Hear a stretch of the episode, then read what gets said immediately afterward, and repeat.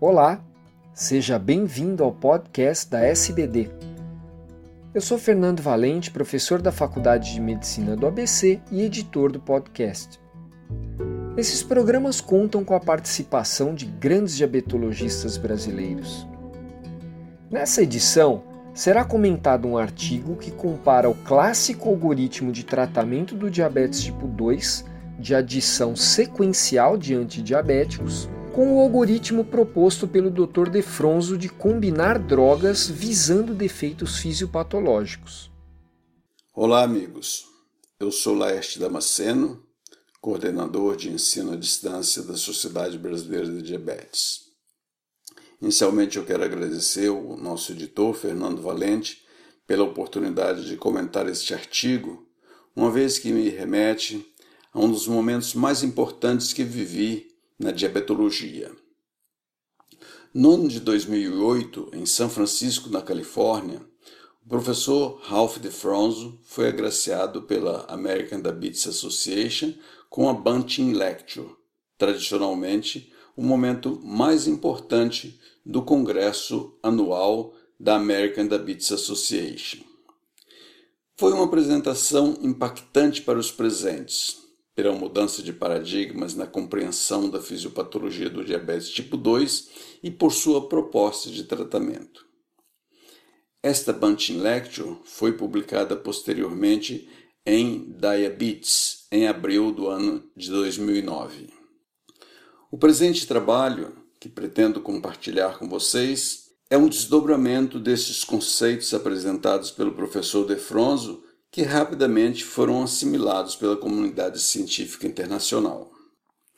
O objetivo do trabalho foi testar a hipótese dos pesquisadores que a terapia inicial com a combinação de drogas, conhecidas por melhorar a secreção e a sensibilidade insulínica em pacientes com diagnóstico de diabetes tipo 2 de início recente, produz uma maior e mais durável redução nos níveis de hemoglobina glicada ao mesmo tempo evitando hipoglicemia e ganho ponderal, quando comparado ao tratamento sequencial por adição de drogas que reduzem a glicose plasmática, mas não são capazes de corrigir as anormalidades fisiopatológicas que neste estágio da doença encontram-se estabelecidas.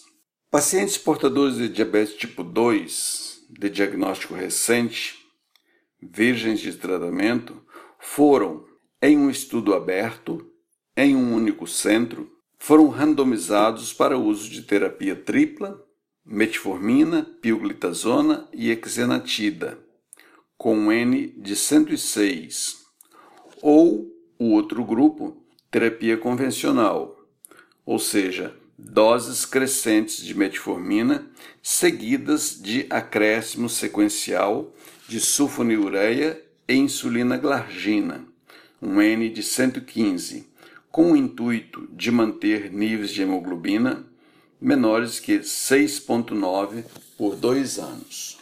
Os participantes recebendo terapia tripla experimentaram uma redução significativamente maior no nível de hemoglobina glicada que os pacientes recebendo terapia convencional e os valores foram de 5,95 versus 6,5, com um P menor que 0,001.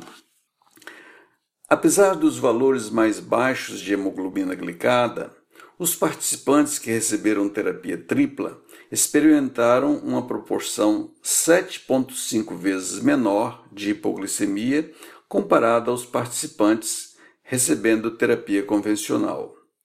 Os participantes que receberam terapia tripla apresentaram uma perda média de peso de 1,2 kg, comparado ao grupo convencional que apresentaram um ganho de 4,1 kg e um P menor que 0,01.